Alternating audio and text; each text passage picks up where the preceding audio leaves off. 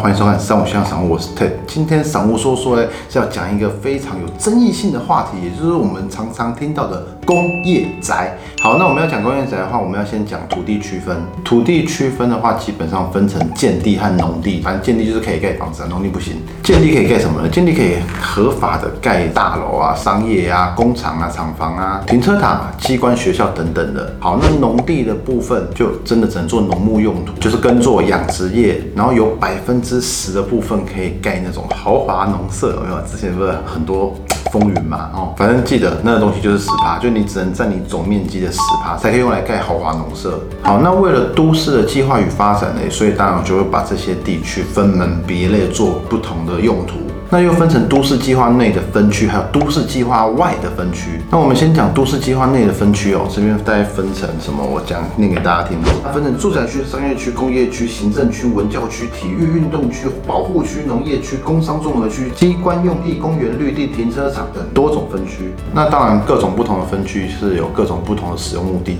把这些作为区隔，也是为了避免互相干扰。比如说住宅区就需要宁静啊、单纯一点的环境；商业区的话，可能就是全部的商业啊、银行啊等等的众多的东西就围绕在那个商业区。因为工业区容易形成污染，也就是说，呃，排放废水、废气啊，反正就各种污染，所以工业区也会有一个专门的区域。那他们会把所有的污染呢全部集中管理。那在做防染，就是防止污染的这个部分的集中管理的话，可以降低成本。而都市计划外的土地，然后又分成了很多种分区，还有十八种用地。这十八种用地呢，我念给大家听：一、使用分区的性质编地为甲种建筑、乙种建筑、丙种建筑、丁种建筑、农牧林业、养殖、盐业、矿业、窑业、交通、水利、油气、古迹保存、生态保护、国土保安、坟墓、特定墓地事业等十八项的用地类别。好，那其实这东西很多，不过我们今天主题要讲的是都市计划内分区的乙种工业用地。那么乙种工业用地呢，简单。叙述如下：为了提供公害轻微的工厂与其必要附属设施以及工业发展有关设施使用为主，不得为火药类、电雷管类、氯酸盐类、过氯酸盐类、人造或合成纤维之制造、压缩瓦斯或液化石油气之制造、肥料制造、纸浆、纺织、蓝枕、制革、制胶、石棉工业等等的建筑及土地使用。反正乙种工业用地的限制其实也是蛮多，但它属于中低的、比较轻微的工业的工种。那都市计划内工业用土地。的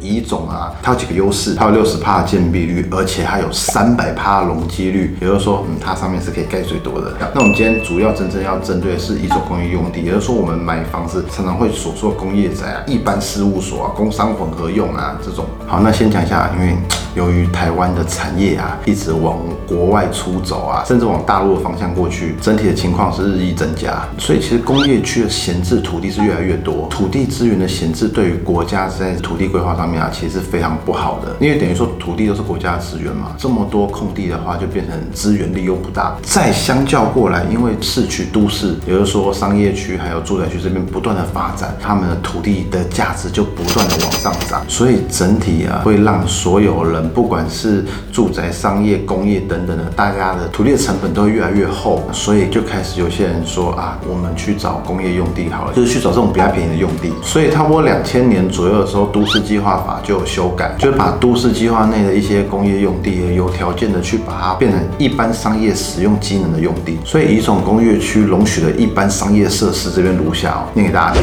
第一种是一般零售业和一般服务业、餐饮业；第二种是一般事务所及自有职业。事务所，那第三种就是运动训练设施啊、健身房等等之类的。第四种就是银行、信用合作社、农渔会、信用部以及保险公司等分支机构。那以上这四种呢，是不能超过建筑基地总面积的百分之十。第五个就是可以做大型展示中心啊、展场啊、商务中心等等的，它面积超过一公顷以上，很多其他细项就要经过政府审查。第六种就是仓储批发业，第七种就是旅馆业以及观光业，就观光旅馆业。OK，那我们回到我们以工住宅，那其实原本以工住宅并不是作为住宅用，我刚刚有说过嘛，其实是为了就是作为商业用，然后去解决工业区的土地因为就是说的产业外移所形成的闲置情形。好，由于大台北的房价真的蛮高的嘛，而工业用的土地本来就比较我们住宅使用的土地再低一些成本。也不是低一些，可能有一些地方地蛮多的，所以之前就有一些建商把一种工业用地规划成住宅用地在使用，但是却不可以标榜它是住宅，所以我们才把这样的情形称之为工业宅。哈。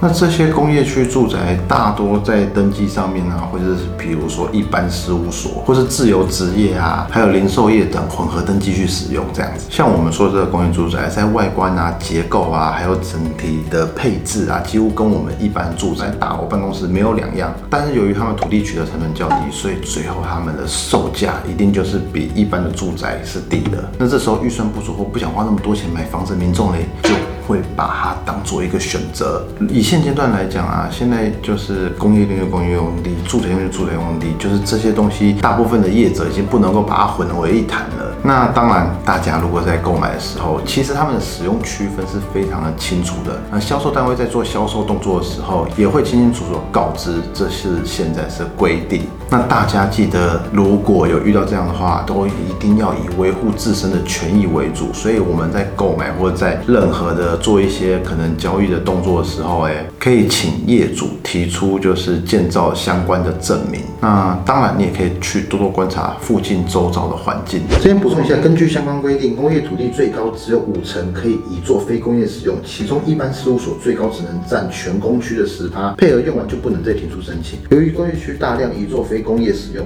建商大抢配额，某些真正需要的，例如将工厂移往大陆，改为台湾接单大陆生产模式经营者，他们申请将闲置房改做办公室使用时，反而不得其门而入。这点有赖政府管制或增加配额来改善状况。第三点，我们就要来讲以工住宅合法性，还有土地变更的问题啊。其实我跟大家说一下，以工建案的合法化在于什么？关键在于是否在建筑物内设立公司登记。以工建案只要合法取得建造执照。卖方依法申请为事务所，而且要充分的告诉买方相关的权利和义务，而买方依法设立成为公司的登记，在法令上就会认知这样子的房屋不是住宅，实质在使用上面就没有办法去界定是否违法了。但是如果你的工业宅如果有二次隔间的话，那你就是违法了。包含哪些项目嘞？实际上包含，如果说如果你的房屋里面跟图面不符合，包括了室内隔间、厕所位置、夹层、公共设施都属于二次施工，只要被检举，都是会有比较大的麻烦。所以这个部分呢，建商大多是毛坯交屋，哎，反正就是避免相关的法规嘛，就他不隔给你嘛，就他给你空空的，那你自己要怎么隔？那等于说，哎，我已经卖给你了。你要怎么隔，那是你家的事情。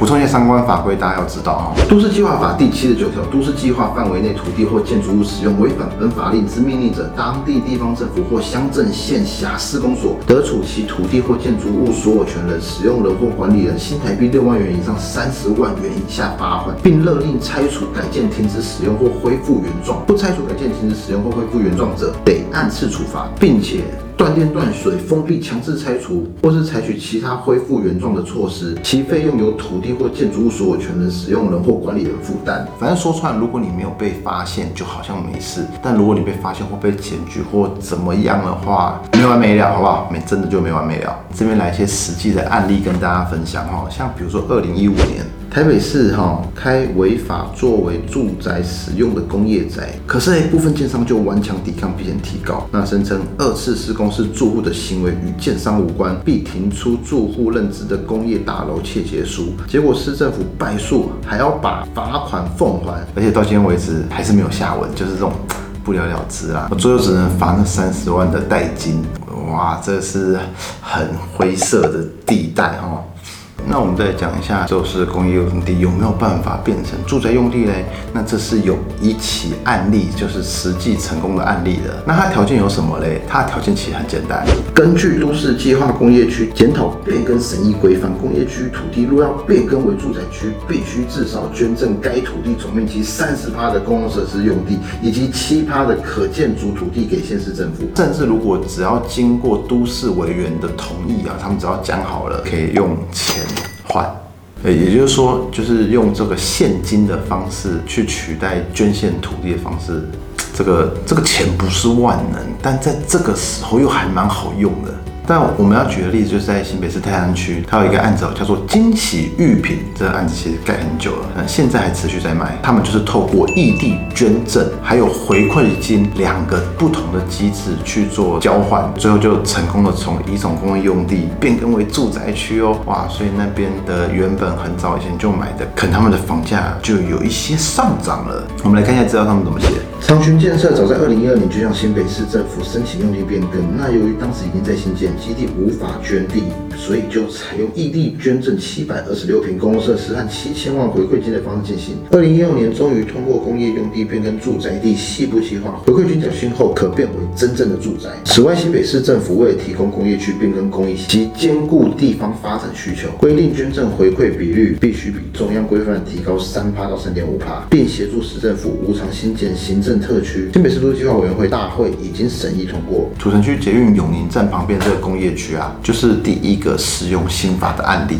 在我们讲工业用地的房价与课税条件，好了，说真的，高房价时代，价 谁叫房价这么高？房价这么高，那有没有要买便宜的民众？那有没有这一类需求？其实真的有，你房价越高，一定会刺激这些人。如果今天房价没有那么高，大家都比较买得起的话，就比较不容易刺激说这么多人想要想办法赚这些法律动作去买比较便宜的房子。那大部分的工业住宅会比它同一个区域附近的纯住宅用地，诶，平均房价便宜个两成。当然，第一个就是呃收购主或是资金不够的民众，他们又很想买房，那这样子的产品就会成为他们投机的目标。他们想说，哎，先买了，再之后再等它，看看会不会工业区变更为住宅用地。那我们来举例内湖五期，内湖五期那个区域就是一个很好的例子。可以看到哈，新庄路周遭工商业混合区电梯大楼单价平均就是一点三万，住宅单价平均五十五万；而新附近周遭住宅区电梯大楼单价平均六十五万，住宅单价需要七十万起。所以说，你看他们差两层。以明美公园为界哦，左边是合法住宅，右边是违规住宅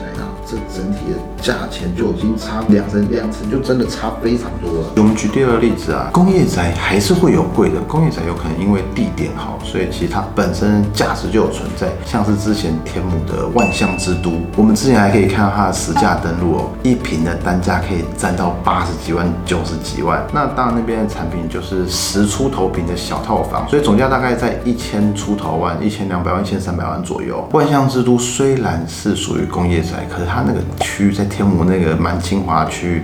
地段实在太好了哦，所以很多人是买了，把它当做投资用。好，那接下来讲一下工业宅的课税法规。那如果你的工业宅已经符合了自住住宅的条件的话，就是比照住宅的税率是按千分之二去课税。哦，这是在地价税的部分。那在房屋税的部分嘞，一样符合自用住宅的话，按住家用百分之一点二来课税，可以避免以营业用的三趴加上一趴的教育捐来缴交税金。水电费的部分嘞，不管是营业用还是自用还是住家用，都是单一的费率。如果以电力公司来讲的话，电力其实只分为住家用和营业用。那如果你只要是合乎是住家用的话，那就是用住家用费率，就不会有营业用电的问题。所以以公建案的电费一样，也可以以一般住家的电费去计算。这样相较起来好像都没有什么不同。好，那我现在要讲真正最大的不同。所谓的以公住宅就是工业宅，跟我们一般住宅，其实它们差别最大的地方在于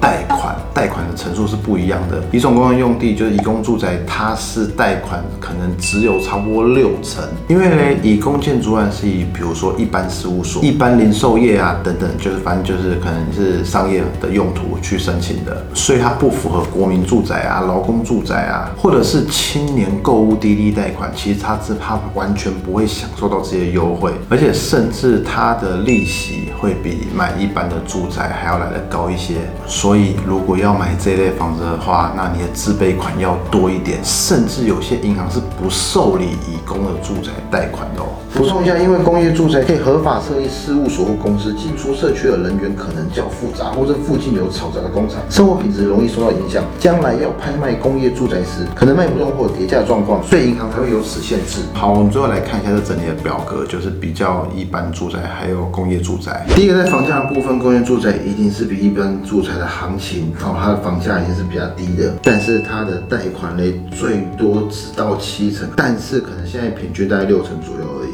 那一般的住宅就有各式各样的优惠啊，那基本上自己去办贷款要到八成，应该都不是太大问题。那房屋税、水电费部分，刚刚已经有提过，大家可能要注意一下管线部分呢，有的经常会预留水电管线，但有的因为怕说检查，所以它不会先拉，所以住户需要再另外花钱去牵线哦，而且通常它不会有瓦斯管线。那一般住宅的话，那就是正常的嘛，而且会有标配三机呀、卫浴、厨具等等的，周边环境其实也不用讲，住宅区跟工业区本来就不一样。那最后在装修的部分呢，工业住宅就是毛坯交屋，二次施工隔间做住宅的话，很会有风险。装修部分工业宅就是以毛坯交屋为主，那毛坯交屋的话，你就要自己去做一些动作，那做这些动作其实是违法，那当然就会有爆拆的风险。一般住宅的话，你只要不是去做一些阳台外推啊，或是硬要在自己家里面隔墙层的话，那基本上那都是合法的，就是每个人可以自己任意的去装修自己的家啊。其实我们今天讲这个工业宅的话题，其实是争议真的很多。那我最后这边还是下一个结论：工业宅真的，我们如果大家守法的话，它本来就不是设计拿来居住使用的。今天跟大家分享以上种种，那包含从土地使用分分区，包含从外在的环境到里面的各种管线的规范和隔间的规范，其实在很多方面呢，工业宅如果要拿来自住的话，其实它是有很多限制，还有还要走很多，呃，应该说是要冒很多风险呐，就是要走在那个法律边缘灰色地带里面。那当然。工业宅有一个大家都显而易见好处，那就是它的价钱，不管在单价和总价，其实这对于现代人来说，如果我就是差那一百万、两百万、三百万，那我真的很愿意就会去做这样的选择。因为说真的，如果你的邻居都不错，或是啊，老实说，就是外面有非常多的工业宅，其实我觉得政府也是睁一只眼闭一只眼，他们也知道，就是有这样子一个族群，这就是他们的需求，那他们也愿意冒。这样的风险，说真的，如果要走法律边缘，我买以后，我就是申请，它是公司嘛，你公司行号，我就是登记，但是我可不可以住在我公司？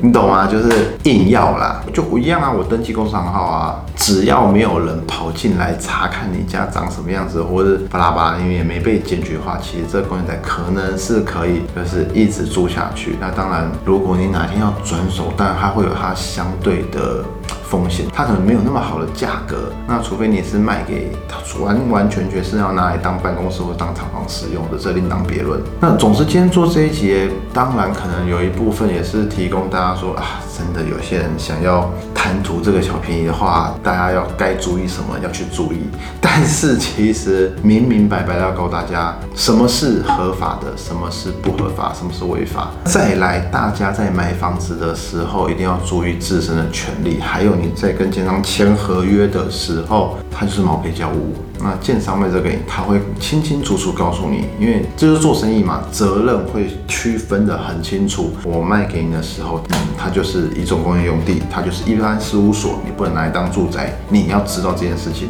所以我卖给你这样，但是我给你是毛坯，有些真的管线都弄好了，你要去把它变更哪里是厕所，什么是你家的事情，我们是切得很干净的。所以说，建商在这一块上面，他们现在都已经非常的合法了，所以消费者也是大家。家是心知肚明，我要买，我的风险自己扛。就每一样东西，往往有它好处的时候，它也带来它的风险。只要觉得这个风险我能扛，当然好处你就敢去拿嘛，没有什么好怕的。好吧，我也不知道讲这到底是不是好的示范呐？那可能也是不怎么好的示范。可是我们就是一样都讲出来，让大家自己知道怎么选择，大家真的自己去做决定啦。那祝大家找到自己的房子也是平平安安的，好不好？今天节目就到这边。那如果你对于工业宅你有任何的经验，或是你有更多的资讯，欢迎跟我们分享，在底下留言，好，分享获得更多。好，我们今天的播报就到这边，谢谢大家的收听。喜欢我们播。播和喜欢我们节目的朋友们，记得订阅我们以及 YouTube 频道，或是加入三五先生赏屋脸书的讨论区，大家在那边可以良善的互动交流。大家再见，拜拜。